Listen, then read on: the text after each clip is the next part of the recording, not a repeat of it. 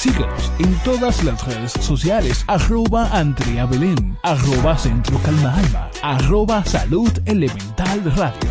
Salud Elemental Radio, con la licenciada Andrea Belén. Ya estamos de vuelta. Salud Elemental Radio, con la licenciada Andrea Belén. Bien, estamos de vuelta. Recordarles, recordarle a todas las personas que nos escuchan que los teléfonos en cabina 809-200-3141. Llamen, comuníquese, participe y aproveche que tenemos aquí, ¿verdad?, un experto en la materia para que pueda externar sus inquietudes. Antes de irnos a la pausa, Erika, te, comentaba, esta parte de las personas tener esa posición de no poder reconocer sus logros, el, el costarnos tanto poder, eh, porque muchas personas nos lo identifican, mira, pero qué bueno, lo lograste, y todavía así lo dudamos. ¿Por qué se da esta manifestación en las personas? ¿Esto se forma en la crianza o es un asunto que se, se desarrolla ya en la parte, en, la, en esas vivencias ya en la, en la adultez? Vamos a darle quizás una, una vista a esto, a ver, para si podemos dar en el punto exacto de dónde se puede formar esto. Me, me encanta esa parte porque me recuerda mucho un trabajo de autoestima que estuve haciendo hace un tiempo. Y si ustedes se fijan, las palabras son muy, muy importantes. Y ese sentido de seguridad se va, creando, se va formando desde que somos pequeñitos. Por eso lo que papá y mamá nos dicen se nos va quedando. ¿Y qué pasa? Que cuando vamos creciendo, esa forma de nosotros proyectarnos va a hacer que una u otra persona se tome la osadía y la libertad también de, de criticarnos y de decirnos cosas. Y eso va achicando, va achicando esa autoestima. Y vamos dando lo que se llama profecía autocumplida. Bueno, todo me sale mal, siempre lo hago mal, siempre me toca lo peor. Pero va dándose desde que muy temprana la edad. Desde ese primer contacto social que tenemos en la infancia de cómo se va asumiendo y de cómo nuestros padres o tutores nos van ayudando a superar esos encuentros negativos que socialmente vamos teniendo, principalmente los adjetivos que se usa para denominar los niños. Claro. Eso tiene una vertiente. Y me, me gusta mucho esto porque piense algo que parte de lo que yo he visto mucho en consulta también es que nuestra infancia tiene una gran incidencia en lo que vivimos en el presente. Pero yo soy muy de la escuela de Rogers, yo soy muy rollana, yo creo mucho en el aquí y en el ahora. Es importante ir a terapia identificar desde dónde viene mi tema, que yo no soy capaz de aceptar un cumplido. Que si me dicen, ay, qué ropa más bonita, ah, eso fue porque la diseñadora lo hizo así, no es que me queda bien. Sí. ¿Entiendes? Y trabajarlo en terapia, porque cuando yo digo que soy rollana es que yo creo en el aquí y en el ahora. Yo entiendo que identificando las heridas del pasado podemos sanar, pero sanamos partiendo que desde hoy, desde este momento, yo puedo llevar mi vida diferente. Sí. Yo puedo intentar cambiar. Y si se entra en esa onda, lo logran. Porque lo que pasó en el pasado es un aprendizaje y se queda ahí. Sí, no, y lo importante es también que para poder adoptar esa, esa posición, tenemos que sanar, Exacto. poder reconocer ese pasado, identificar, como tú mencionas, dónde quizás pudo haber empezado uh -huh. todo este asunto. Pero más que eso también, la existencia de muchas personas de lograr, lograr, lograr, lograr, lograr, y no tener ese nivel de satisfacción de decir, ok, ya me siento pleno conmigo mismo. Pero ¿qué se encuentra detrás del lograr? El hecho de poder manifestarle a nuestros padres que, que sí puedo. Exacto, es esa búsqueda de aceptación. Exactamente. Esa búsqueda de ese halago, de que, wow, qué bien lo hiciste, me hiciste orgulloso. Es buscar esa palabra que quizás no tuve en ese momento. Entonces, es sentirme acogido, amado, importante.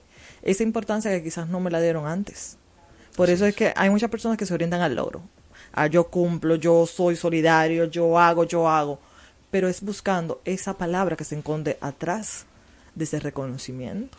Mira, y, y, y, de verdad te doy gracias por, por esta mención que hemos hecho en este, en este momento, porque esto nos lleva a poder nosotros resaltar, poder nosotros llamar a un punto de reflexión a los padres que en este momento se encuentran en, esa, en ese ejercicio hermoso de la crianza, de que puedan entender que muchas manifestaciones que presentan hoy sus hijos adolescentes, que presentan también esos adultos que le ha costado tanto avanzar, poder aceptar todo esto que hemos mencionado, tiene que ver y tuvo formación en esa crianza que usted dedicó a sus hijos. Que claro, no estamos buscando un culpable, estamos tratando de identificar el porqué de las cosas y el hecho de poder entender que nosotros partiendo del recurso de no de ser inexpertos, de no tener ese librito bajo el brazo de cómo poder criar, ¿verdad? Eso lo entendemos perfectamente, pero tenemos que ser intencionales al momento de criar y poder también, como mencionaba Erika, poder nosotros reconocer ese pasado que muchas veces nos hace repetir el mismo patrón de conducta. Y lo mismo que yo pasé en mi crianza con mis padres, se lo, entonces se lo paso a mis hijos. Y eso se va haciendo una nube ahí, un círculo vicioso que nos envuelve y nos envuelve y nos envuelve. Entonces, seamos capaces de poder reconocer este tipo de cosas, Erika, para poder como padres darle una base más saludable a nuestros hijos con relación a lo importante de poder velar y cuidar su salud mental. Porque de eso depende todo, la forma en cómo me relaciono, la forma, la forma en cómo me involucro en la parte laboral, la forma, la forma en cómo me involucro en la parte académica. O sea, todo tiene como punto de partida esa estabilidad emocional que todo ser humano necesita. Así es. Y parte de la, estabilidad básica del ser humano es la relación con los padres y los tutores. Así es. Siempre lo he visto. Y algo que yo siempre he plantado con eso del tema del librito es que como padre se entiende que los padres dan hasta donde pueden en ese momento. Y que uno puede hacer, si hay heridas del pasado, tomar. Yo siempre he dicho que las partes de crisis lo que te trae enseñanza. Es una referencia de cómo tú no quieres ser con tu hijo más adelante. Y qué puedes mejorar y hacer diferente sin juzgar, sin criticar a los padres, entendiendo que papá y mamá hicieron conmigo lo que pudieron. Pero yo con ese conocimiento que papá y mamá amorosamente o, negativamente me dejaron, sé ya lo que no debo hacer con mis hijos y así ir rompiendo esa generación de, de, de trastorno, de dificultades emocionales. Porque incluso la depresión, la bipolaridad, la esquizofrenia viene muy, muy ligada. Tenemos mucha literatura que van ligándola a esa relación que tuvimos, a, ese primer encuentro social que tuvimos. ¿Y cuál es nuestro, primer encuentro? Nuestra familia. Claro, claro. Y ser empáticos con nuestros padres. A veces tenemos nosotros, adoptamos una posición de justicieros, donde empezamos a sacarle eh, cuentas a nuestros padres, y es como tú dices, ellos pudieron actuar partiendo de lo que tenían en su momento, y no sabemos también la historia detrás de eso. Entonces, es sacar lo saludable, lo positivo de eso, y poder tener esa oportunidad de hacer las cosas mejor y diferente. Para que eso que yo pasé, mi hijo quizás no se vea de frente a eso, pero más que eso, para que mi hijo tenga la oportunidad de que también sus descendientes puedan tener ese papá saludable, ¿verdad? Y que lo pueda acompañar en una crianza positiva. Una cosa, Erika, ¿cómo pudiéramos nosotros identificar, las personas que nos escuchan, características de una persona con una buena salud mental y características de una persona que cadece, ¿verdad? de salud mental. Sí, miren, realmente las características de una persona con buena salud mental, eso es básico, eso es fácil de identificar. Es una persona que tiene eh, relaciones saludables, que no tiene eh, relaciones tan conflictivas, porque conflicto siempre hay, ¿eh? siempre, hay desacuerdo. No podemos tapar el sol con un dedo. Es normal que usted se enoje, que es normal que se sienta triste, es normal que en ocasiones se frustre, es normal que a veces hasta grite. Ahora, ¿cuándo salimos de lo que es normal a la anormalidad cuando todo esto tiene una duración más permanente, cuando todo esto va rompiendo lazos, cuando todo esto va generando un malestar emocional que a la larga comienza a desencadenar un malestar físico. Porque ahí comienzan que si voy al, cardiólogo porque tengo palpitaciones y no me encuentran nada. Que las contracciones, la, lo más común, las contracciones musculares que me duele la espalda, me duele el cuello, la tensión y el estrés. Y es muy fácil decir tensión y estrés. Voy partiendo desde lo más leve, ¿eh? que es lo más simple y lo más común. Tensión, estrés y depresión. ¿Mm? Que son cargas, son cargas emocionales. Del debo hacer, debo cumplir, debo ser. ¿Mm? Y desde ahí ven cómo se va afectando la parte no solamente emocional, de que ya no, no tengo tiempo para nada, todo me enoja, me pongo sensible, me pongo irritable, cualquier comentario me hiere, hasta la parte de mi cuerpo no tiene energía, no me quiero levantar, ¿para qué cambiarme? Estoy, me duele todo el cuerpo, la, la, los músculos se me comienzan a, a encoger, voy al médico, no me encuentran nada, los dolores de estómago. O sea, fíjense cómo la parte emocional si nos vamos descuidando poco a poco, ese, ese estrés, esa tensión, se va convirtiendo en algo más. Y puede llegar hasta desencadenar lo que es un trastorno mental. Para entender bien lo que es un trastorno mental, hay muchos tipos de trastornos mentales y tienen características diferentes. Y esto va para los que creen que psicología es fácil, señores. No es fácil. Tirar psicología que no es matemáticas. Ustedes pueden tener cinco personas con depresión y las cinco personas van a estar deprimidos, pero se te van a comportar de manera, De manera totalmente diferente. diferente. Así es. Por eso la psicología es una atención muy personalizada. Y cuando caemos en trastornos, ¿cuándo puede ser ya un trastorno? Cuando vemos una afección mayor. Comienzan los olvidos, comienzan las dificultades del sueño, comienza la intranquilidad. Com- y es y no le estoy hablando de que me amanecí hoy y estoy así. Estoy hablando de que ya tengo meses, tengo días sintiéndome mal. Ya esto comienza a afectar mi, mi sistema, ya comienza a afectar mi ritmo laboral, comienza a afectar mi ritmo social, comienza a afectar mis relaciones familiares, ya comienza a ten- tener conflicto en todos los ámbitos. Entonces ahí es bueno ya verificar qué tipo de trastorno puede estar generando. Y no es necesario ni siquiera llegar a desarrollar, porque hay trastornos que lamentablemente vienen por genética, Así es. se heredan. Hay trastornos que vienen por cambios hormonales, por eh, dificultades o algún problema a nivel neurocerebral.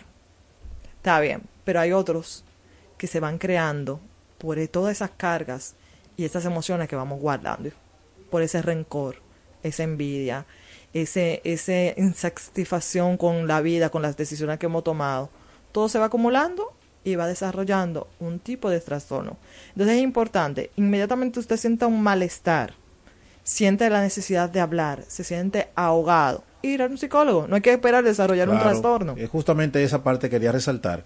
El hecho de no esperarnos, sentirnos con el agua al cuello para entonces buscar la ayuda. No es necesario. Nosotros nos no hay personas que nos podamos conocer más que nosotros mismos. Y muchas veces vemos comportamientos, manifestaciones en nosotros que la identificamos, pero nos cuesta aceptarla o, o accionar. Es como que yo trato yo mismo de hacerme el loco, tú sabes. Yo sé que tengo tal cosa, pero déjame hacerme el loco. Déjame, déjame poner una película, que eso se me quita. Y a mí me encanta eso. Cuando me dicen, ah, pero es que yo sé lo que yo tengo. Ajá, tú sabes lo que tú tienes. ¿Y qué tú estás haciendo para mejorarlo? ¿Cuáles estrategias estás buscando? Como dices tú, Joshly, ver televisión, hacer como que nada pasa. Por ahí atrás, yo le digo, ahí está atrás, tenemos una camarita oculta donde todo lo que te dice, ah, no, voy a ignorarlo y lo voy a tirar para allá atrás. A la larga sale. Sí, se va archivando ahí tranquilito en archivo. Y entonces ahí es donde viene y sale en un momento donde usted no quiere que salga.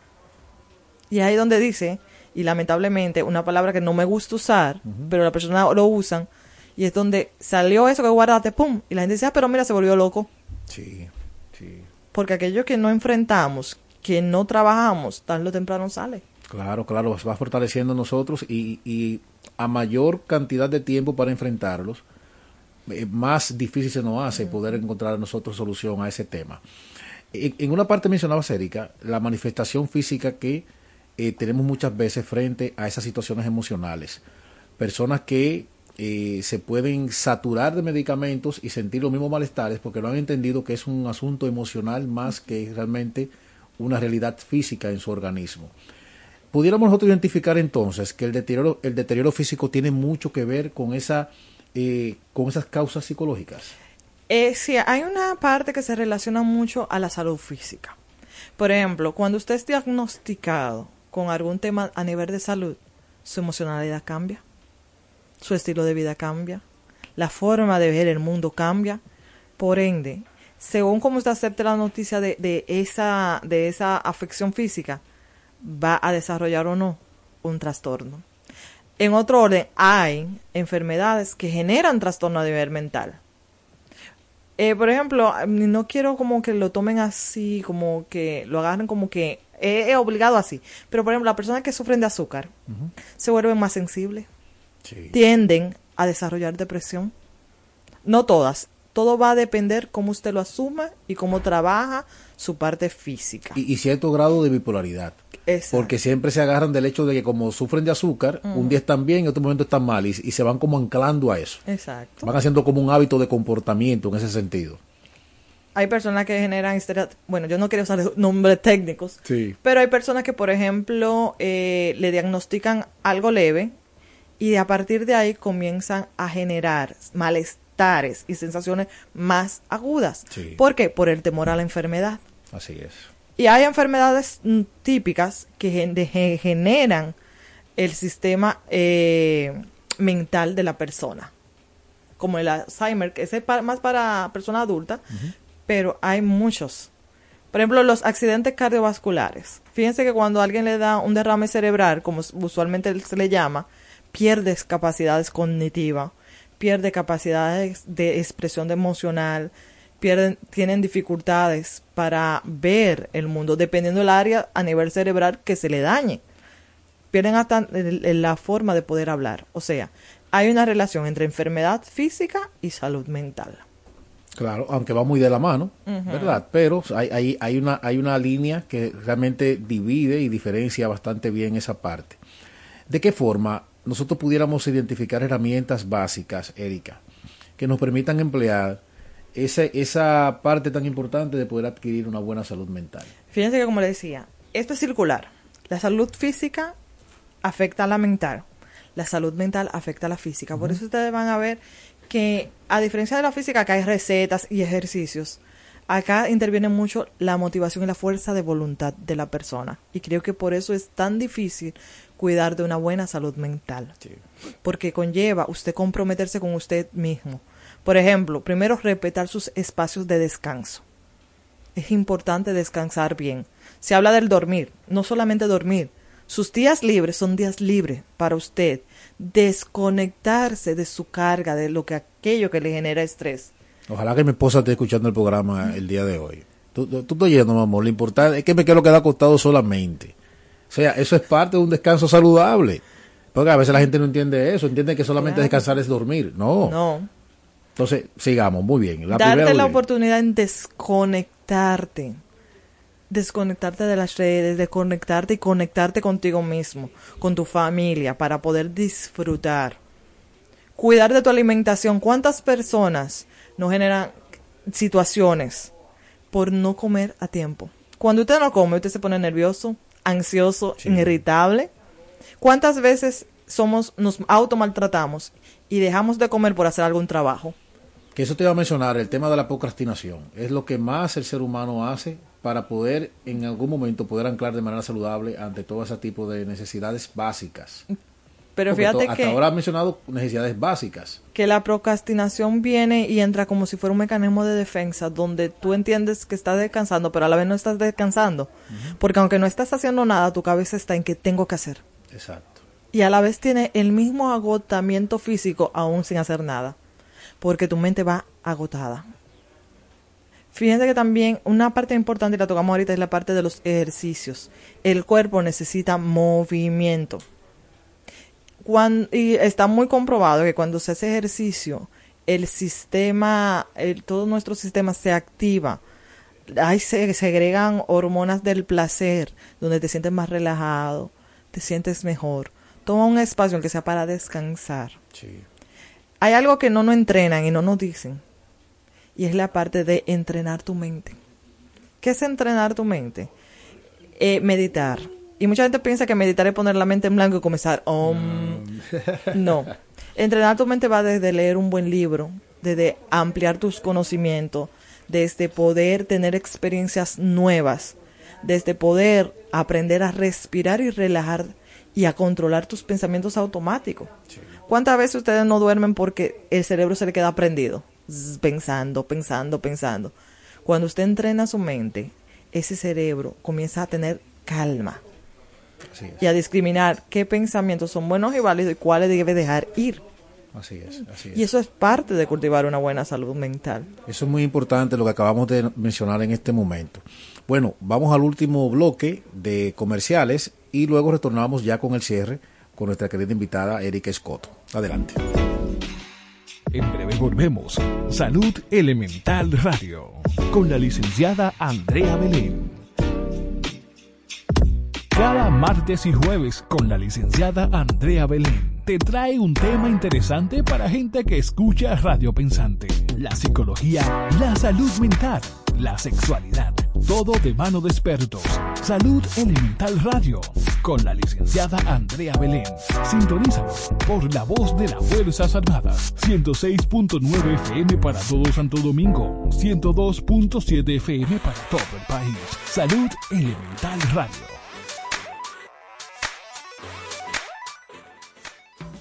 Centro especializado en salud mental. Centro Calma Alma. Ofrecemos terapia familiar, terapia de pareja, terapia individual, terapia sexual, terapia infantil, terapia infanto-juvenil, adicciones, niños con discapacidad, psiquiatría, nutrición, psicometría, además de trastornos de ansiedad, estrés y aprendizaje. Centro especializado en salud mental. Centro Calma Alma. Llámanos 809-369-9752. Estamos ubicados Avenida José Contreras, número 95, sector La Julia. Centro especializado en salud mental. Centro Calma Alma. Síguenos en todas las redes sociales, arroba Andrea Belén, arroba Centro Calma Alma, arroba Salud Elemental Radio. Salud Elemental Radio, con la licenciada Andrea Belén. Ya estamos de vuelta. Salud Elemental Radio, con la licenciada Andrea Belén. Muy bien, bueno, estamos de vuelta. Vamos en este último, en estos últimos minutos a poder nosotros dar información puntual e importante a todas las personas que nos siguen en este momento. Eh, cómo dar pasos, ¿verdad?, que les guíen a esa, a perseguir esa buena salud mental y al mismo tiempo no dejar de lado lo que conversábamos al principio, de nosotros poder darle información a las personas de lo importante también que es apoyarnos en la parte de la psicometría.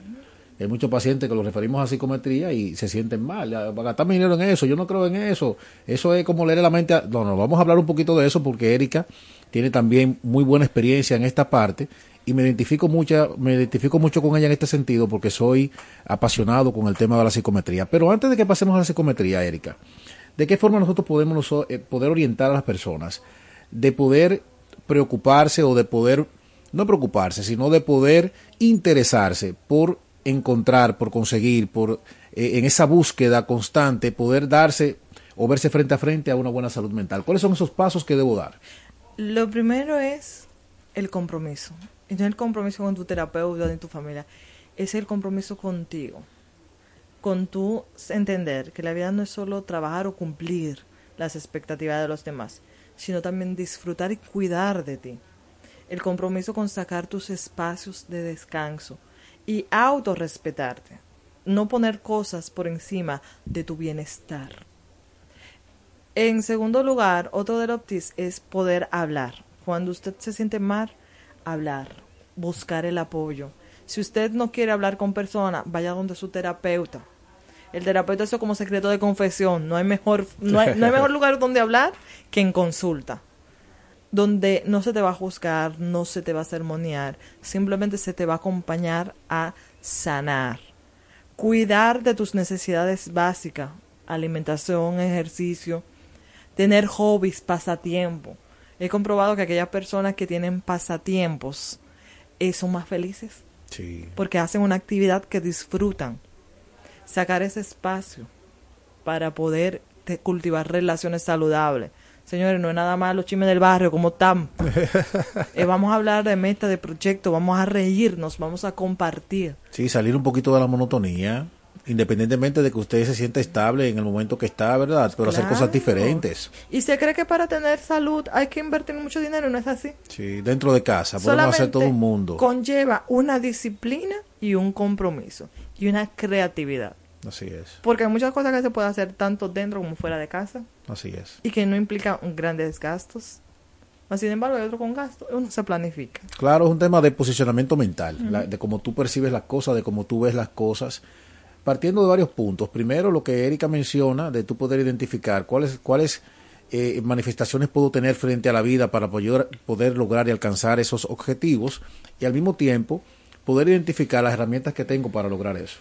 No estamos hablando aquí de que se vaya a hacer un préstamo, de que vaya a tal banco y coja vacaciones, no sé qué cosa. No estamos hablando de eso. Es un tema de con sus recursos, simplemente cambiar, variar un poquito esa rutina diaria que, viendo las cosas de otro punto de vista, le puede dar una connotación totalmente diferente. Dicho esto, Erika, vamos a pasar al tema que realmente me llama mucho la atención y que me gustaría que pudiéramos compartir aprovechando tu visita. ¿Qué tan importante es el, en el abordaje terapéutico? ¿Qué tan importante es la parte de apoyarnos en la herramienta de la psicometría? ¿Qué es la psicometría? Vamos a empezar por ahí. Fíjense que la psicología se convierte en ciencia cuando se crea el laboratorio de, de psicología en Leipzig. ¿Qué quiere dejar dicho esto? La psicología se convierte en ciencia cuando comienzan a utilizar las pruebas psicométricas para poder medir aquello que es observa, observable, ¿no? Por ejemplo, las emociones, los sentimientos, los pensamientos son temas un poquito difícil para medir y ahí entra la psicometría. La psicometría, para que las personas me entiendan, viene siendo como el rayo X, como el hemograma de los doctores. Exacto. ¿Qué nos permite? Cuando hablamos de psicometría, estamos hablando de los instrumentos que nos permiten medir rasgos en la persona. ¿Cuáles son esos rasgos? Ya sea rasgos de personalidad, rasgos de inteligencia, podría ser rasgos de emocionalidad, rasgos de su desarrollo evolutivo. Entonces, a raíz de esa medición, de poder ver cuáles componentes tiene esa persona y el nivel en el cual se presenta cada una de, de, esas, de esos rasgos, permite que el psicólogo pueda tener mayor precisión en el diagnóstico de la persona y sobre todo un punto muy importante en las decisiones posteriores al diagnóstico, porque no solamente decir así es el límite de personalidad o es bipolar o tiene ansiedad aguda. A través de ese diagnóstico poder decir, mira, tiene ansiedad aguda, entonces hay que darle tal tratamiento. El nivel de depresión es tal, entonces vamos a trabajarlo de esta manera. Recuérdense que en psicología, eh, creo que igual que en medicina, los trastornos van por niveles, leve, moderado, grave. Por eso usted le decía ahorita que la psicología es muy personalizada. Usted puede tener cinco personas con el mismo trastorno y todos van a estar de manera diferente y van a llevar un tratamiento diferente porque va a depender mucho de en qué nivel estén. Claro, claro. Entonces, ¿qué permite la psicometría?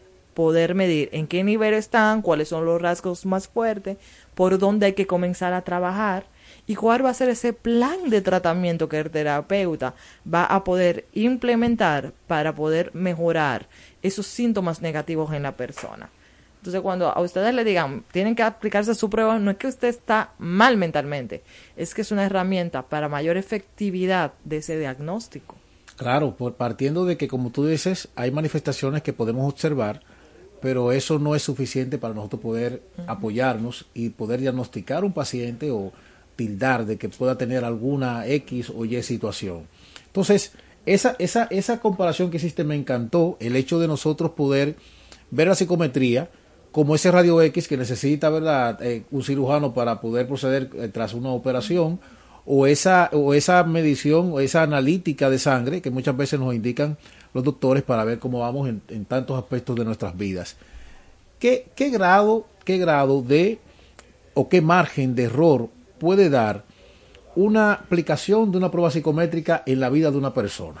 Me encanta porque a veces dicen, ah, pero ¿y si falseamos la prueba? ¿Y si lo ponemos todo mal? Eh, hay pruebas muy modernas ya que tienen, eh, valoran el estilo de respuesta del evaluado. Sí.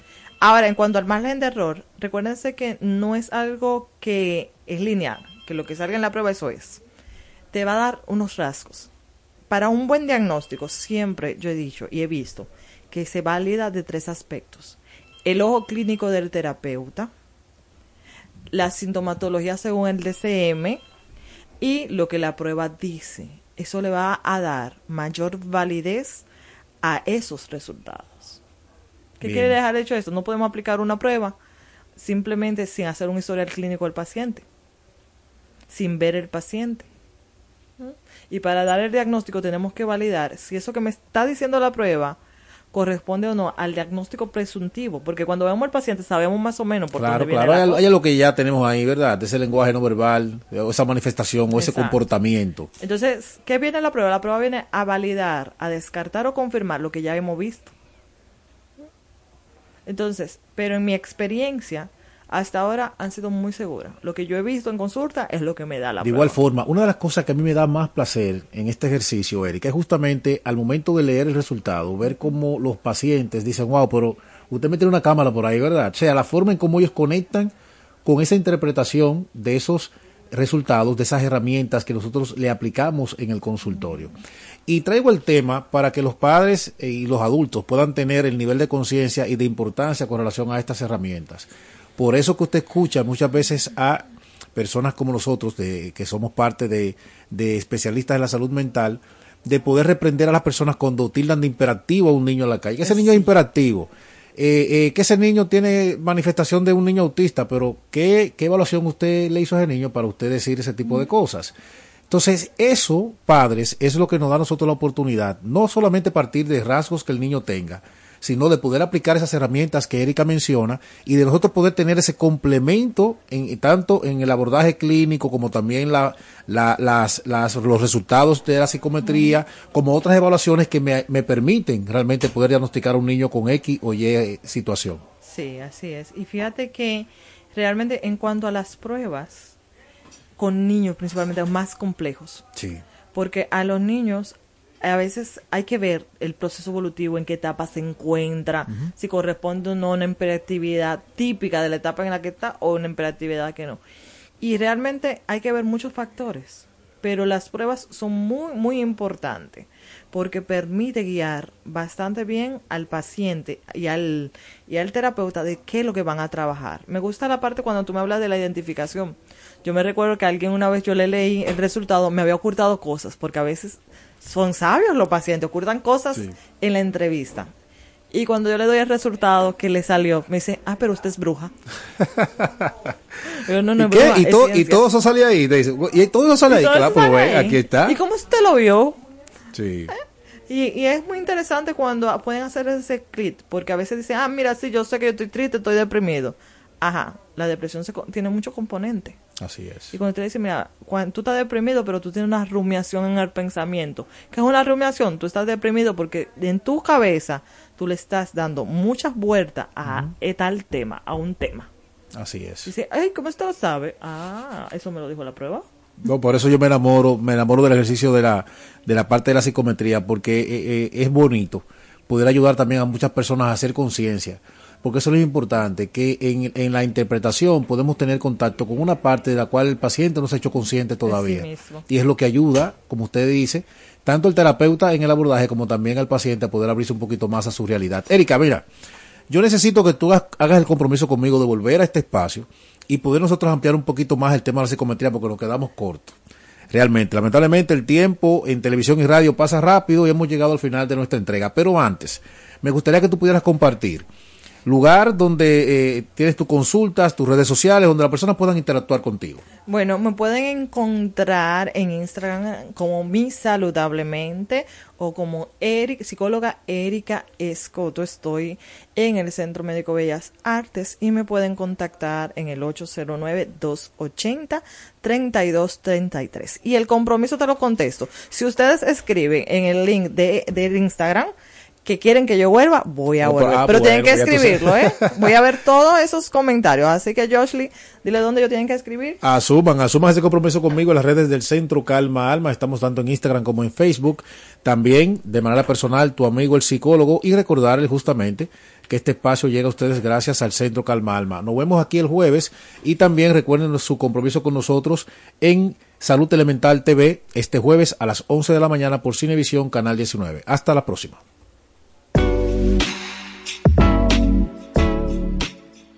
Centro especializado en salud mental. Centro Calma Alma. Presentó Salud Elemental Radio con la licenciada Andrea Belén.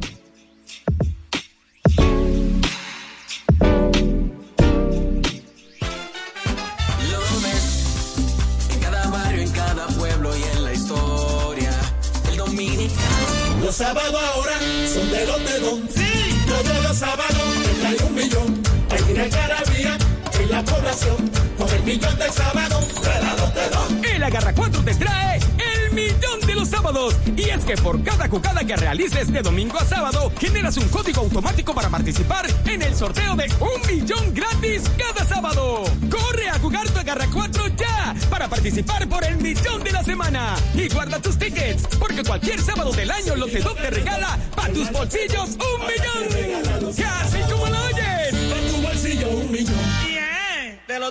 Consulte las bases de la promoción. Buenas tardes, República Dominicana. Bienvenidos a su sorteo Lotedom.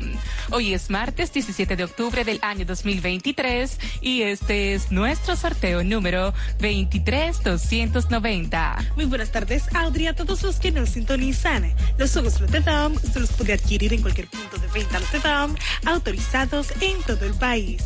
Ahora los sábados son de Lotedom y es que la Garra 4 te trae el millón de los sábados. Por cada jugada de la Garra 4 que realices de domingo a sábado, se genera un código automático con el que participas por un millón de pesos gratis que sortearemos todos los sábados. Y atención, atención, porque con el Agarra 4 ganarás 25 millones de pesos. Así como lo oyes, 25 millones de pesos todos los días por tan solo 25 pesos la jugada. Solamente tienes que agarrar la combinación de los tres números ganadores de la quiniela Lotedón más el quemadito mayor sin importar el orden. Si solamente agarras tres números te ganas 50 mil pesos y si agarras dos te ganas 500 pesos. A continuación pasamos a presentar a las autoridades que están certificando la validez de nuestro sorteo por el Ministerio de Hacienda la licenciada Jerónima Puello, como notario público la doctora Susana Ferreira Osuna y por la firma de auditores BDO la licenciada Armanda Segura. Iniciamos en este momento a ganar con Lotedom dinero rápido.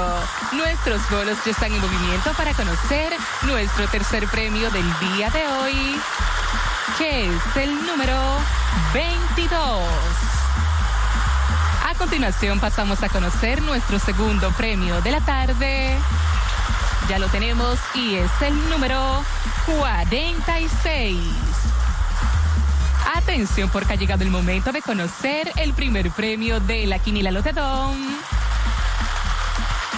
Ya lo tenemos y es el número 25. El quemadito mayor es ese número que en el día de hoy puede convertirte en un feliz millonario. Nuestros bolos están en movimiento para conocer el quemadito mayor, que es el número 56. Si jugaste en la garra 4 y agarraste la combinación del quemadito mayor más los tres números ganadores de la quiniela Lotedom, sin importar el orden ganas 25 millones de pesos. Si jugaste el Super Palelote Dom y acertaste las combinaciones del quemadito mayor más el primer premio de la quiniela Lote Dom, ganas 3 mil pesos. Con el segundo 300 pesos y con el tercero 100 pesos por cada peso apostado. Si solo jugaste el quemadito mayor, con este número ganas 70 pesos por cada peso apostado.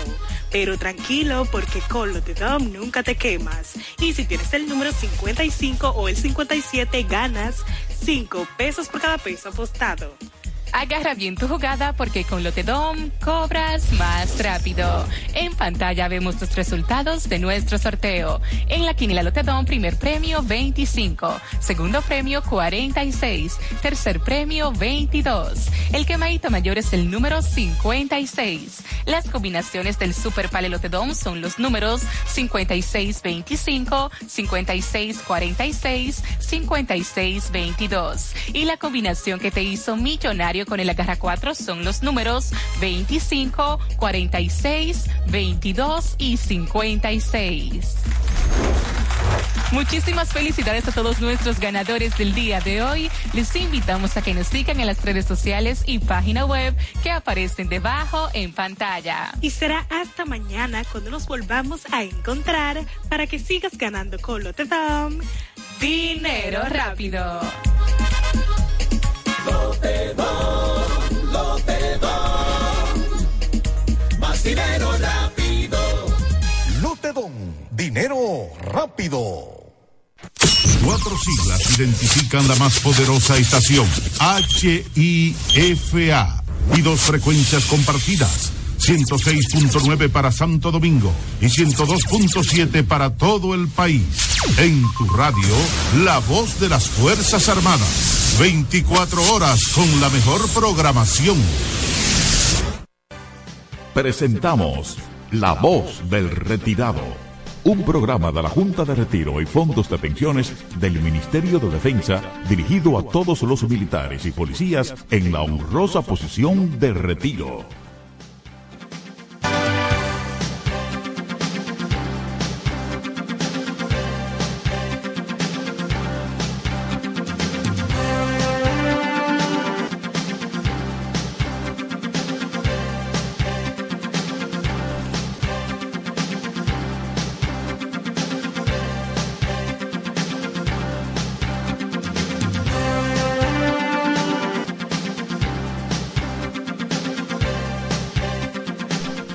Hola, ¿qué tal amigos? Estamos ya al aire aquí en La Voz de las Fuerzas Armadas, en La Voz de El Retirado, 106.9 zona metropolitana de Santo Domingo, 102.7 FM para todo el país. Estamos en todas las redes sociales, así que usted busca ahí Voz de las Fuerzas Armadas en cualquier red social y inmediatamente está en sintonía con nosotros.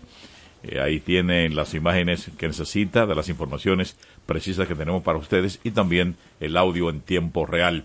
Este programa recuerden que es auspiciado por la Junta de Retiro y Fondo de Pensiones de las Fuerzas Armadas, con el apoyo del Comando Conjunto de la Reserva de las Fuerzas Armadas y la Dirección de la Reserva de la Policía Nacional. Acompañándoles, como siempre, en cabina, en los estudios aquí ya sentados a la mesa, el coronel retirado Policía Nacional, más bien la licenciada Carmen Guzmán Guava, ya dentro de poco estará haciendo acto de presencia Carmen, que viene en camino. Teniente coronel retirado, Ejército de República Dominicana, licenciado Abraham Plata Pérez. Asimilado militar, licenciado César Dalmací. Y quien les habla, asimilado militar, Carlos Santana. Aquí en esta nota me pusieron licenciado, gracias. Gracias por ponerme licenciado. Bueno, eh, aunque en la pelota cuando licencian a un jugador es que lo están apartando, le están diciendo gracias por participar, lo mandan para su casa. eh, los Tigres de Licey licenciaron al pelotero César Dalmacio, eso quiere decir que lo mandaron eh, tranquilo Vaya para su casa. para allá. Vaya a sentarse, ok. Bien, señores, eh, nada, para nosotros es un inmenso placer estar junto a ustedes en esta tarde de octubre de el 17 de octubre del año 2023. Como siempre tenemos cosas interesantes. En el día de hoy vamos, tenemos un tema que a todo en algún momento de la vida, chiquitos y grandes, jóvenes y adultos, nos ha tocado. Algo, en un momento nos ha tocado el tema que tiene que ver con la medicina que vamos a hablar en el día de hoy. Co- Como dijiste, chiquitos, grandes, Eh, chiquitos y grandes, eh, jóvenes, Jóvenes y adultos. negros y negros y blancos, Sí. bonitos y feos, Sí. para completar. Eh, bueno, se lo puso usted ahí, como Sí, dice. Diría el, el legendario, eh, ¿cómo se llama? Allá en Tamayo que le decían, ahora se me olvidó el nombre, Renatico Arias. Oh, Renato, conocidísimo. Renato en Arias, cuando tú decías algo. Comerciante de esa sí, zona. comerciante, si tú decías algo, él decía, bueno, eh, la insolencia la dijo usted, señor. ¿eh? No, señora. Sí.